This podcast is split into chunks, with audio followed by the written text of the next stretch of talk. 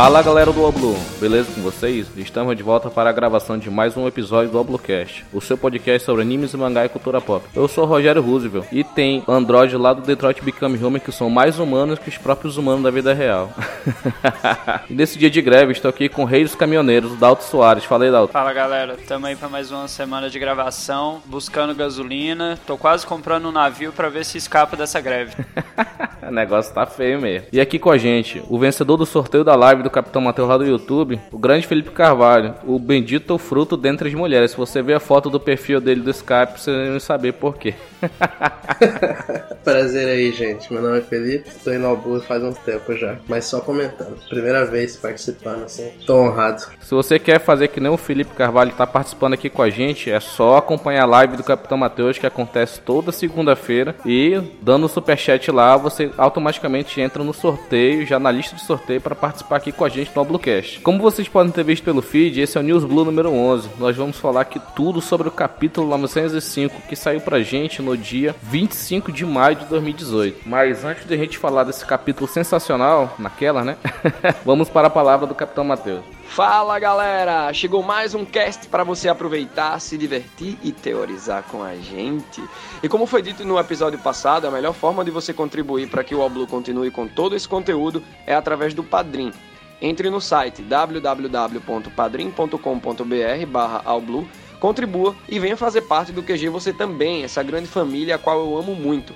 Se inscreva no canal All Blue no YouTube e acesse o site www.allbluevr.com e fique por dentro de todas as novidades. Conheça também meus outros projetos, a minha banda The Wolfstorm e meu mangá La Basura! Deixe sua classificação do podcast no iTunes, dando suas 5 estrelas ou quantas você achar melhor.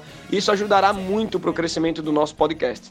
Se você quiser mandar e-mail para a gente, envie para podcastalblue.gmail.com.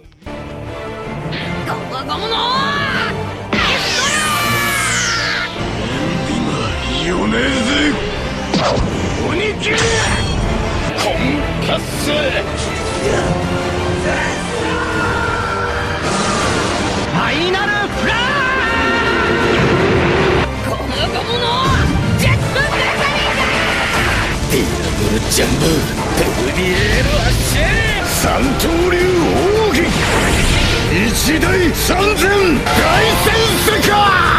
青ブロッケ大地を踏みしめて君は目覚めてゆく。天使の微笑みで連れ出して。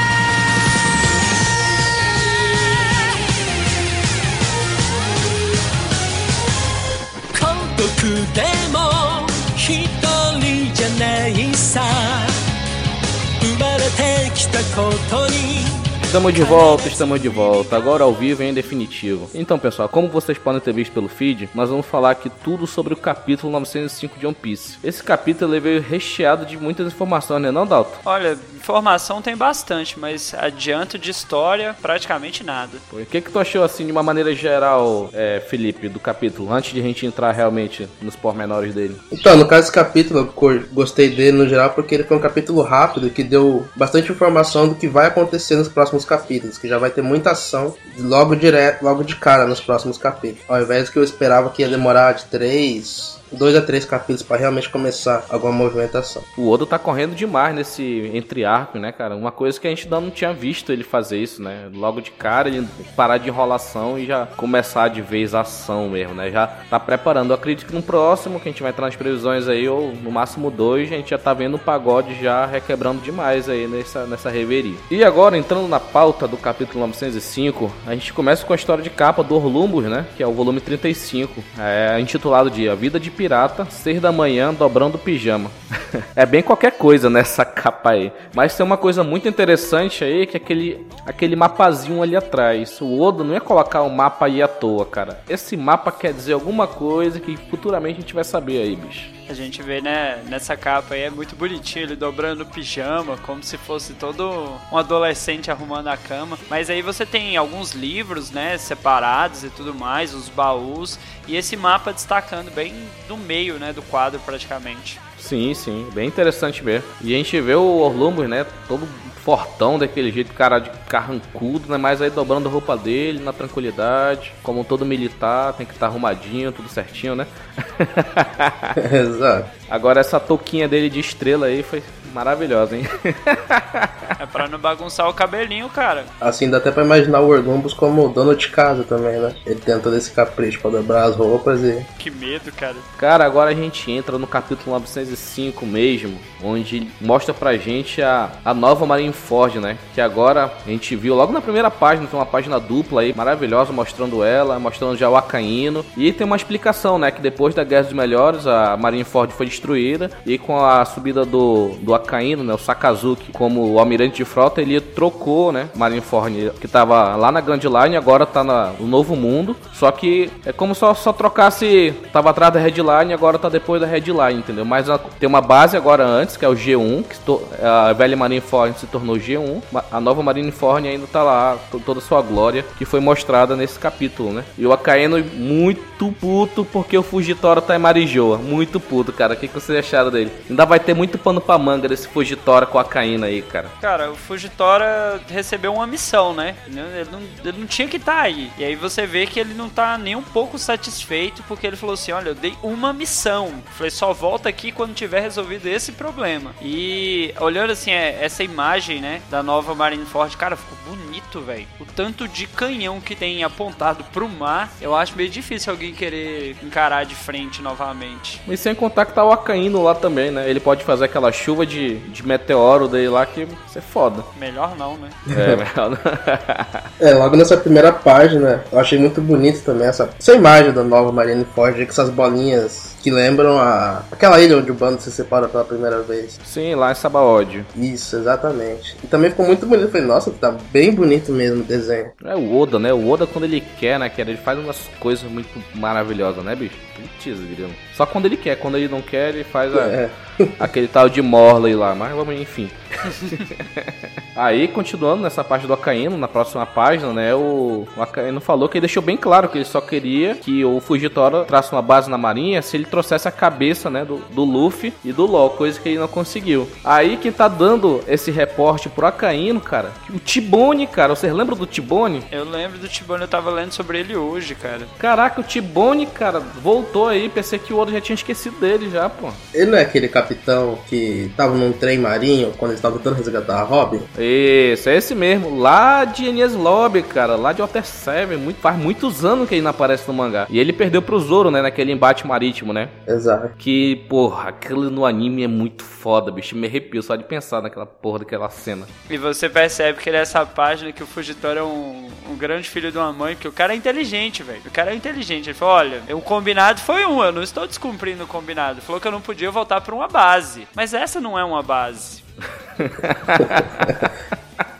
é brasileiro, né, cara? Vamos, vamos, vamos combinar. Ele deu aquela, aquele jeitinho, né? Aquela maracutaia, aquele jogo de cintura, né? Que só um brasileiro tem, mano, nesse, nesse mundo nosso aí. É porque fica assim, ah, ele não conseguiu trazer o Luffy. Cara, ele não tentou, na verdade. Não vou dizer que ele não conseguiu, ele não tentou. Quem sabe se ele tentasse, né? É, e ele, no final lá de Dressrosa, ele fala que ele não queria ter, tipo, cortado os olhos dele porque ele queria ver como é que era o Luffy, porque talvez eles fosse diferente, entendeu?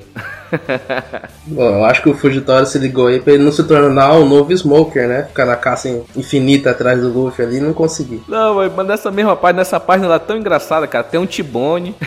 Aí aparece sem Goku, cara. Ele falando o trabalho de almirante de frota é difícil, né? Aí o, o cala a boca, seu velhote semi-aposentado.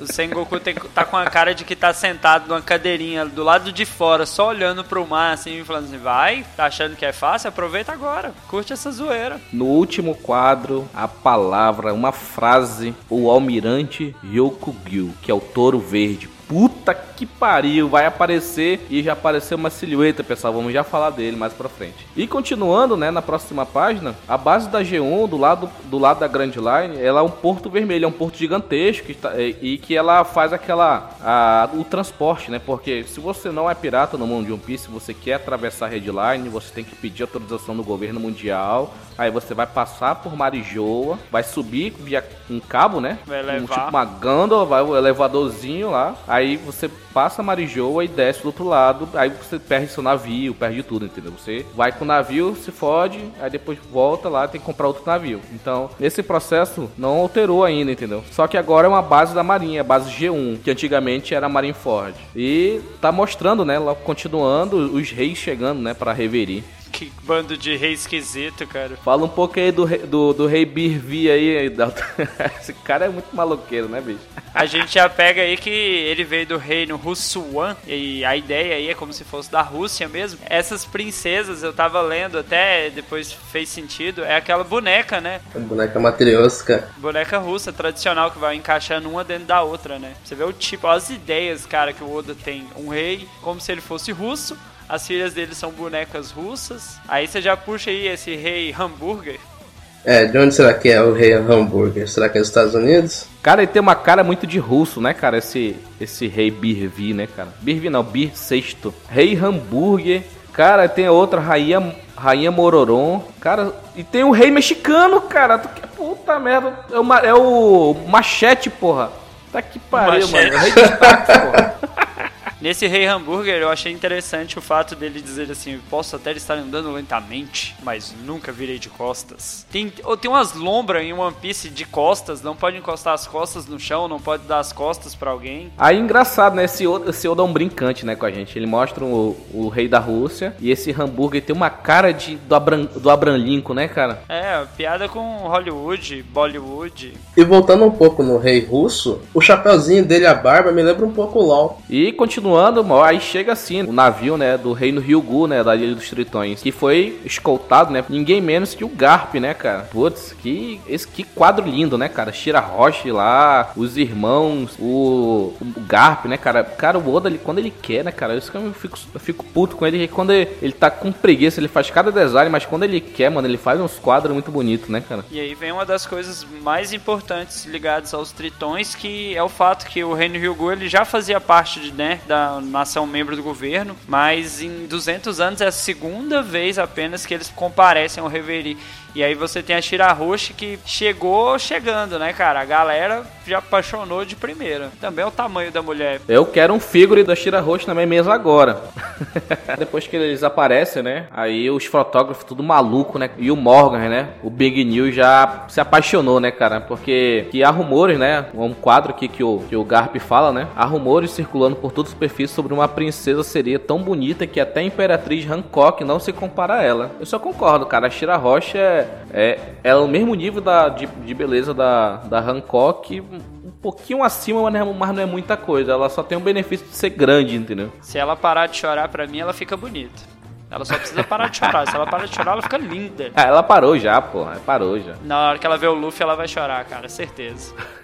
Mas entrando escrito de beleza, um dos personagens pra mim mais bonitos do One Piece é aquela sereia que é vidente. Eu não sei por que, que ela tem, que eu acho ela a personagem mais bonita do One Piece. Uma característica de tubarão nela, uma coisa assim, né? Ela tinha um diferencial nela. Eu prefiro não opinar. Sobre esse caso, eu não sei, não, não tenho opinião formada.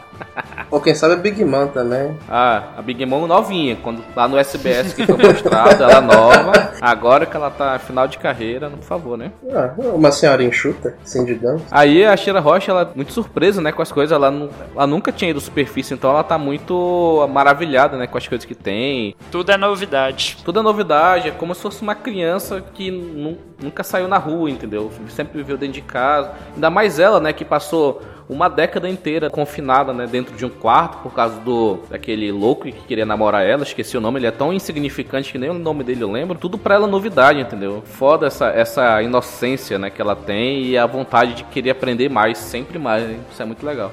E o Garp com a cara de maluco de sempre, com aquele sorriso de não tô nem aí pra nada, tô fazendo meu trabalho e tá bom. Caga, ele tá nem aí, não segue ordem, ele, ele faz o, o itinerário dele, ele faz o que ele quiser, ele tem tanta moral na marinha, ele caga pra tudo. Tô aposentando mesmo, vou trabalhar só mais um ano ou dois, tô nem aí pra nada. Cara, até hoje eu, eu, eu queria ver, bicho, o Garp descer o cacete no Sakazuki, cara, mas porra, o Sengoku segurou ele na guerra de Marineford, bicho. Putz, eu queria ver isso. Aí depois aparece o bosta na água, né, que é o Stelle, o irmão adotivo do, do Sabo. Que personagem feio, cara. Aí o Garp fala, quem diabos é você, seu pirralho de merda? Sai da nossa frente. O Garp tá nem aí, cara. O moleque tá com uma coroa, ele simplesmente caga. Foda-se, cara. Foda-se quem tu é. Tu tá na minha frente, animal. Ele ainda tentou dar uma carteirada no Garp ainda. Falou, rapaz, você tá achando que você tá falando com quem? Você é um subordinado meu. Aí o Garp olha assim, ah, tô nem aí. Aí o Morgan, né, faz uma constatação, né, que a gente já sabia, né, mas é, é interessante ver. Eu acho que isso vai ser tipo um complemento de notícias, que ele fala bem assim: apesar de sua reputação de pacífica nação rural, uma grande quantidade de criminosos renomados vieram de lá. Garp é uma exceção, porque ele é um vice-almirante, mas por outro lado veio o Dragon, o Sabo, o Ace e o Luffy. Pouca gente. Pouca gente, pouca gente importante no mundo de One Piece, né? Pouquinha só. Tem um herói da marinha, o líder do exército revolucionário, o segundo em comando do exército revolucionário, Filho do líder do exército. o Oco humano, que é o Ace, e o Luffy, né? Você vê, né, o nível de, de influência de uma galera de uma região só. E o Garp tá lá no meio disso tudo. De certa forma, ele foi omisso, né, com essa galera, que ele deixou. Mas continuei trabalhando pra Maria firme e forte. É. Aí o Oda colocou um quadro aqui, né? Que é trivialidades do Rei Stelle, né? Que ele fala que o, o Reino de Go é um lugar onde o Luffy e esse Sabo viviam quando criança. O Stelle é o irmão mais novo adotivo de Sabo. O Stelle esperou atentamente por um- uma oportunidade de formar um vínculo com a família real e eventualmente se casou com a princesa. Ele é muito espertinho, cara. Ele é rei hoje de Goa porque ele aplicou o golpe, né? Ele deu um golpe cabuloso. Sim, deu o golpe. O cara, ele queria ser rei e fez por onde, entendeu? Cara, o Stelle, ele tem algum tipo de problema mental, cara. Porque ele, ele chega com um Garp perguntando sobre as conexões com os nobres, porque ele, um- ele quer se tornar Tenryubito um dia. Será que ele sabe que os Tenryubitos são é, descendentes da família lendária do século perdido? Porque ele, ele pensa que pra se tornar Tenryubito, tu... Ah, hoje eu quero ser Tenryubito. Eu vou ser ele é um retardado mental, né? Além de ser um escroto, esse cara. Eu fiquei com essa impressão também. Até porque os Tenryubits são, são esquisitos. Parece que é tudo mongolzão. Ele tem cara de mongolzão, mas nem tanto. E eu não sei vocês. Cara, o Garp, o Garp deu um soco nele, um chute. O que, que aconteceu? Que eu não, eu não identifiquei esse quadro, cara. Acho que ele caiu com a reação dele. É, o Garp falou como vocês são lixos, né? Aí ele se assustou e foi pra trás, entendeu? Mas pra esse rapaz ele se tornar um Tenryubito só faltava o sangue real legítimo dele, porque personalidade ele tem tudo já. Sim, sim, a personalidade ele tem, sim. Aí quando o carinha caiu, né, e o Neptúnio, né, que só queria Todo ajudar, né, simpático. levantou ele. Todo simpático, o velhinho barbudo, cara, do nariz vermelho aí. Velhinho, você tá com dó, né? Porque olha o tamanho do cara pegando ele assim com o dedinho. Fala, vem cá, bonequinho, vem. desespero dele, cara. O Stelle, né, ainda tem toda. Como ele é um nobre, né? Ele cresceu num ambiente muito controlado, que com a baixa educação, né? Uma boa educação pra modos e tal, mas com relação ao mundo é baixo, né? Porque, como todo nobre, todo cara que tem dinheiro em One Piece pensa que os tritões são uma espécie que só de estar perto já vai te dar uma doença, entendeu? Isso é um, é um preconceito que tá enraizado na cabeça dos humanos, entendeu? É isso que os tritões ainda vão ter que trabalhar, entendeu? Pra poder eles querer ter um lugar ao sol. O que, que vocês acham disso? Esse, esse tipo de preconceito gratuito que os, os nobres têm com os tritões, isso ainda vai dar uma, uma merda cabulosa ainda, porque isso tem que mudar, cara. Isso só vai mudar, acho que no final de One Piece, só. Quando vai estar todo mundo vivendo harmoniosamente. Que é uma utopia, né? Como uma obra de ficção, a gente pensa que utopia um dia pode se tornar realidade, né, cara? Eu ainda acredito que o Luffy já conseguiu fazer muito dessa mudança com relação aos tritões, né?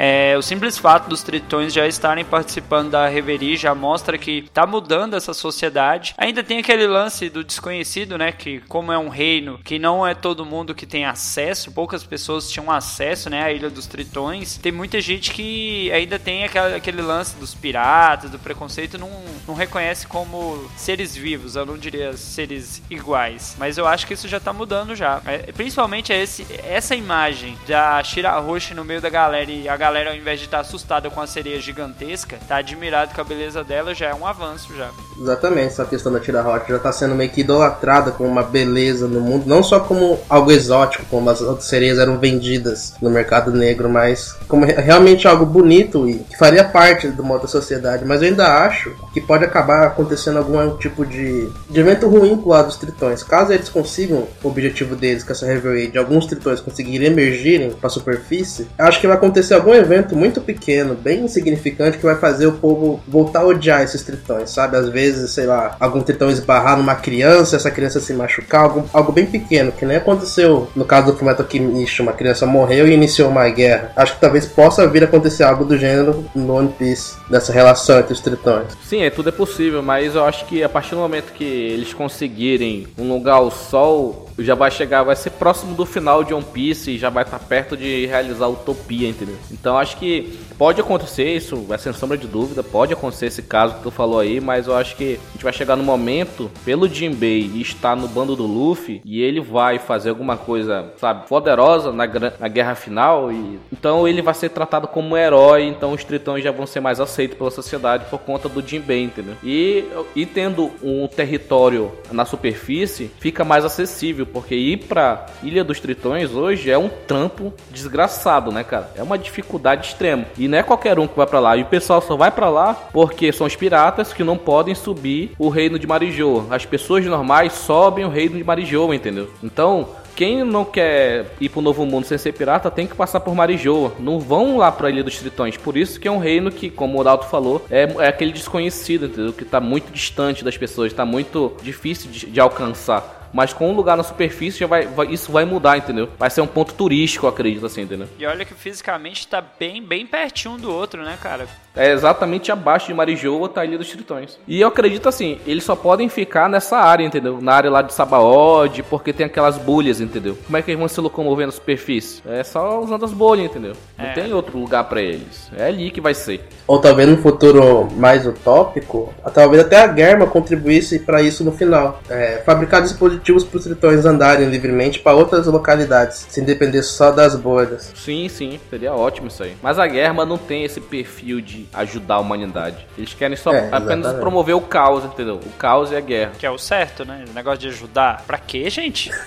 em One Piece não tem dessa de ajudar, não. Tirando o Luffy que quer ajudar todo mundo. E depois de toda essa cena que a gente falou aqui, comentou um pouco, viajou também um pouco, porque One Piece é teorizar, a gente vê a comitiva, né, do Reino dos Tritões subindo, né, pela gândula número 2 do governo mundial. A Shira Roche, né, maravilhada com o sol, né, cara? E eles falando que mesmo sendo bem iluminado na Ilha dos Tritões, nada se compara ao sol, né, cara? Por isso que, se você lembrar, Piratas do Sol é por causa dessa vontade, entendeu? De ter um lugar ao sol na superfície. Tem uma relação muito interessante, né, dos tritões com a superfície, que um dia, quem sabe, né, a gente pode ver eles usufruindo, né, desse do sol, né, cara, que é pra todos, cara, usufruindo de- da superfície, que desse preconceito tem que acabar, entendeu? Tem que deixar de existir essa parada. Você percebe que eles não estão querendo muito, né, cara? O simples fato dela ter olhado pra uma árvore e perguntou: aquilo é uma floresta? Ela olha pro sol, ela fica feliz, ela chora. Eles não querem muito, eles só querem o que as outras pessoas já têm, o mínimo. É, eles só querem um Exatamente. lugar ao sol, cara, só um, um cantinho, só querem um puxadinho pra todo mundo poder ver, entendeu? Se maravilhar com isso. Exatamente, eles querem ser livres, exatamente serem livres para viver. Esse é um ponto legal que o Oda traz para a obra dele, que é retratar essas partes do nosso mundo na obra dele em si. Sim, sim. Essa questão dos povos procurando a sua liberdade, seu lugar ao sol. Depois dessa toda essa cena da Shira Rocha, ele aparece. Touro verde, mas só que infelizmente somente a silhueta do rosto dele que dá, tá bem claro de que é um homem, entendeu? Então aquela teoria de ser uma mulher que tava rondando aí no- nos fóruns de One Piece acabou caindo por terra, né, cara? O Sakazuki ordenou pra ele, pro Touro Verde, ir atrás do Fujitora. aí o Fujitora falou: Você quer tentar? Porra, chamou na xinte. Peito ceguinho aqui, filha da puta, o que acontece contigo. Vamos, vamos no X1, né? Aí o Toro Verde, por favor, me poupe o trabalho, eu não quero estar com você. Bem, não é como se planejasse destruir a conferência ou algo assim, certo? Os caras são muito bons. Aí o, Fujitora falou que ele quer destruir o sistema. É o Capitão Nascimento, né? Capitão Nascimento Segueta aí do One Piece, quer destruir o sistema. Cara, ele percebeu, ele percebeu lá com toda aquela confusão envolvendo o do Flamengo que ali a culpa não era necessariamente do Luffy ou dos piratas, a culpa é que o sistema já tá todo errado, cara. E seguindo aí na história, a gente vê que a outra menção ao Vegapunk, né? Que eles falam aí se, se foi encontrado, né? Que ele fala que fez uma longa viagem e perguntou o que, que o Vegapunk tava fazendo, mas ele falou que, cara, eu não vi. Mas ele criou algo tão incrível, mas tão incrível, que a gente não vai mais precisar dos Chichibukais. Caramba! Caralho, mano. Que porra é essa, mano? Mano, eu não sei o que, que é não, mas eu fiquei com medo. Será que ele evoluiu os pacifistas ao nível de um capitão da marinha ou algo acima ainda, sabe? Não, mas o capitão é fraco, porra. Capitão é o Kobe. Kobe pega um soco É. do Luffy e morre, mano. Tô falando que tem que ser Um almirante no nível um de almirante? almirante, pô. Tem que ser nível de almirante. Caraca, bicho, ne- nem os pacifistas conseguiram tirar os Chichibukais. Os pacifistas são foda. Agora, o que porra é essa que ele criou, bicho? Tô muito curioso, cara. E não mostra o Vegapunk, né? Só faz essa menção aí e tudo mais, e você não vê mostrar o cara. Fala assim, ó, ele tá aqui, tá trabalhando, tá fazendo alguma coisa. Caraca, bicho. Aí o Toro Verde, quando ele fala isso, né, ele fica surpreso. Você está louco? Sério? Caraca. Tipo, ele ficou também... Dá a entender que o Toro Verde também não quer os Chichibukais, entendeu? Eu entendi isso um pouco. Mas ninguém quer, né, cara? Depender de uma força que vai contra os ideais do governo, né? É. Sim, governo, da marinha, tudo, né? Se bem que pensando agora o que o Vegapunk pode ter feito, será que ele evoluiu os pacifistas e conseguiu colocar Akuma no Mi nesses pacifistas, que nem aquelas armas com Akuma no Mi? Aí eles ficariam realmente muito fortes. O Fujitora, né, fala pro Toro Verde. E a propósito, por que você não come essa comida? Você não está de jejum? Rapaz, se houvesse uma linda garota aqui pra me servir e colocasse comida na minha boca, então enquanto eu falo A, eu comeria. Mas eu comer é um saco, então eu não me incomodo em, em não comer por três anos. Tu tá que pariu, mano. Jesus John Piece, mano. Eu tive que fazer uma pesquisa a respeito do nome dele. Eu falei, cara, quem é esse cara que ele é tão importante e eu não tenho menção dele? E mesmo você jogando, você pode dar uma googlada aí, como diz o povo, você não acha informação sobre ele, não tem falando sobre ele. Ele só foi citado pelo do Flamingo Sim, Ele tava conversando com o Fujitora porque o Rodolfo Flamengo falou que eles foram recrutados no alistamento mundial e os dois são dois monstros poderosíssimos, entendeu? exatamente, é só essa menção que existe, mais nada. Aí agora ele apareceu, pelo menos a silhueta dele aí, cara. Tá que pariu, bicho. Você já pensou? Olha, olha o plot do escarpado agora. Imagina se ele é um cara que agora é da marinha porque ele não tem mais o que fazer, mas na verdade ele foi um ex-membro da tripulação do Rei dos Piratas. Ei, ia ser louco. Opa! Olha as teorias loucas do fandom aí, ó. Pai, mano. Esse touro verde aí ainda vai dar o que falar ainda, bicho. Mas como que ele se mantém vivo sem comer? O que esse cara tem, né? Tipo, Faz fotossíntese, cara, certeza. Pode ver que ele tá num lugar aberto e tal, tá pegando luz do sol, fotossíntese. Por isso que é touro verde, pô. É verde das plantas, pô. Tá aí, faz fotossíntese. Teoria já confirmadíssima. Nem foi proposital, hein? Ih, caralho. Do jeito que a Belobete fala nessa página 15 aqui do mangá, dá a entender que ela não sabe o que eles querem fazer, entendeu? E a Koala que fala pra ela o que, que eles querem fazer. Não é estranho uma comandante não saber? Será que ela é novata ao ponto de não saber o que ela tá fazendo? Ela só tá promovendo a loucura? Às vezes é porque, como teve aquele outro mangá que mostrou eles em outra ilha, na hora da discussão em si, que tava só o Sabo e o Dragon, ela não, não participou, né? E não pegou a informação por completo. E agora que ela tá sendo atualizada da situação, porque a gente já não vê nem o, o Sabo e nem o Dragon nessa, nessa parte, né? Ah, entendi. Como eles, se atrasaram, né? Lá pra reunião. Então, tipo, o, o Dragon dava ordens específicas pra cada um. pra promover a, a liberdade do povo, né? Sobre o domínio do governo mundial e dos Tenryubits. Só que aí, o plano mesmo, ele ia falar lá nessa reunião. Será que é isso? Somente isso explicaria por que, que ela não sabe, entendeu? sim, com certeza. Às vezes também pra ele não deixar ficar vazando informação à toa. E também ter como Oda contar isso pra gente de uma forma concisa e concreta dentro do mangá, né? Sim, sim. E Dalton, fala um pouco do desse rei assustadinho aí, que é Sistele, salafrário e vagabundo. Cara, ele ele tá totalmente apavorado, ele tá loucaço. Se você é uma pessoa que frequenta raves, você já deve ter visto alguém assim. E ele tá num desespero total, cara. Ele tá olhando pro lado e ele vê um gigante, né? O Rei Netuno. Ele tá achando que ele vai ser devorado, ele vai ser destruído. E uma coisa que é bem, bem sutil, e conforme eu tava lendo, eu só percebi exatamente no último quadro, são os corvos. Que o Steri fica assim, cuidado, a- ataque os corvos, os corvos vão furar a bolha. E ele fala assim, não se preocupe, os corvos nunca estouraram as bolhas. Aí você tem aquele tan tan tan. Mas antes desse tan tan tan aí, se tu pegar na página aí 15 ainda, no último quadro, ele tem um balãozinho falando que ele fala bem assim: Eu vi um gigante nos olhando de dentro da parede. Ele segurava o arpão. Aí o Abrandinho com a John Peace aí falou: Que tipo de alucinação? Tá maluco, rapaz? Cara, Cada um dos comandantes está indo à sua maneira para reverir. O Sabo está, que foi o tan tan tan do dia aí, como um soldado do reino de Goa. Cara, você. Nada mais justo, né? E o, o Morley, mano. Você- O maluqueiro lá tá dentro Tá da montanha, parede. mano. Você é louco. Agora, cê- agora eu buguei mesmo, agora tu falou fez sentido. Caramba, não tinha imaginado que fosse isso, cara. Caraca, eu fiquei, tá que pariu, mano. Tá todo mundo indo pra essa porra. Só quem não foi ainda foi a Belobete, entendeu? Porque a Belobete, ela, ela, aquele poder de motivação, ela desperta o melhor das pessoas. Desperta o que tá dentro das pessoas, não o melhor. Desperta os sentimentos dela. Se só tem gente ruim, gente podre nesse reverie, então só vai vir podridão, entendeu? Então, por isso que acredito que por isso que ela não foi ainda. Mas quando começar o pagode mesmo aí ela vai. No caso, eu acho que ela tá ficou pra trás pra mobilizar a maior parte das tropas em si. Foram os comandantes lá, os mais pesados, assim, digamos, o Caraço, o Morley e o Sabo. E ela tá pra trás ali pra cuidar das tropas dos Okamas, que vão vir junto, ou o resto das tropas dos revolucionários, pra fazer aquele ataque em massa com o exército já tunado, super motivado com o poder dela. Aí tem que saber onde que tá o aquele Lynx também, né? Que ele não apareceu agora. Não apareceu ainda.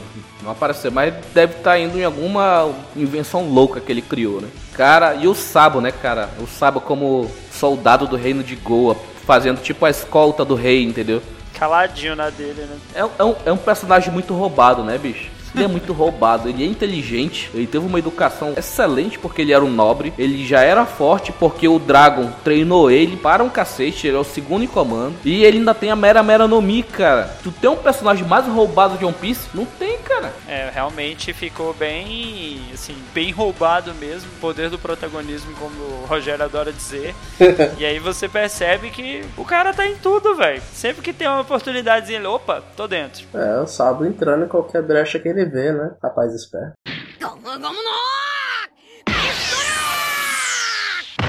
E agora sim, queridos ouvintes, vamos entrar naquela sessão que você vai rir muito das nossas teorias loucas aqui. Nós vamos entrar agora no momento das previsões para o próximo capítulo. Vamos começar com o vencedor da live, o grande Felipe, o bendito fruto dentre as mulheres. Fala aí, Felipe, o que, que você acha que vai acontecer no capítulo 906? Bom, 906, acho que a gente já vai ter logo de cara o começo da, da Reverie, dessa conversa entre os líderes, para ver o que, que eles vão, que eles vão decidir sobre as decisões mundiais, se os tritões vão conseguir ser ouvidos, pelo menos, se eles vão ser tratados como escória na Reverie, se o, o Almirante Cego, o Fugitório, se ele vai aparecer no meio da Reverie e falar do novo, novo projeto do Vegapunk, talvez. Acho que ainda não, mas Poderia ser o desligamento geral do Chichibukai nessa hora na Reverie, caso o Fujitora aparecesse. Se bem que o Akainu não quer que o Fujitora esteja aí, no caso, né? E tem essa parte do, dos revolucionários, né? Eu não acredito que eles já vão iniciar o ataque já no próximo capítulo. Mas eles vão estar, por exemplo, o Sabo vai estar ali na sala, talvez, ou do lado de fora da sala dos líderes mundiais. Ou seja, se ele quisesse realizar um ataque, ele estaria logo de cara com todos os líderes mundiais, poderia fazer eles reféns. Então tem muitas possibilidades que podem acontecer pro próximo capítulo E aí, Dalton, o que, que você tá esperando? Olha, levando em consideração que a gente quase não tá acertando nada dessas previsões, na última a gente ainda falou que ia passar um pouquinho mais dos revolucionários, e de fato teve mais um pedacinho de reunião. Acredito que no capítulo 906 a gente ainda vai ter a chegada da Vivi, né? Lá do reino de Alabasta, Princesa Vivi, Nefertari Vivi, porque ela não apareceu nesse. Como estão chegando os reis, ainda tem aquela galera toda que apareceu durante o, aquele campeonato pela Mera Mera no Mi que vai aparecer. Acho que eles ainda vão dar uma enrolada nessa parte da chegada dos reis, né? Vai mostrar muito ainda é, as figuras que já foram apresentadas dentro do- da história aparecendo pra Reverie. Eu acho que a se for aparecer a Reverie, vai ser na última página, último quadro, assim, vamos começar. Algo desse tipo. Entendi. É. Eu também vou por esse lado também, ainda vai chegar ainda alguns reis. Tem que chegar o rei Riku, vai chegar o pessoal de Alabasta, Vivi, o Cobra. Ainda vai ter, vamos, vamos ter o Kobe mais uma vez. E se estourar esse pagode dos revolucionários, não no próximo, mas vai ter participação efetiva do Kobe em batalha já evoluído. Cara, vai ser foda.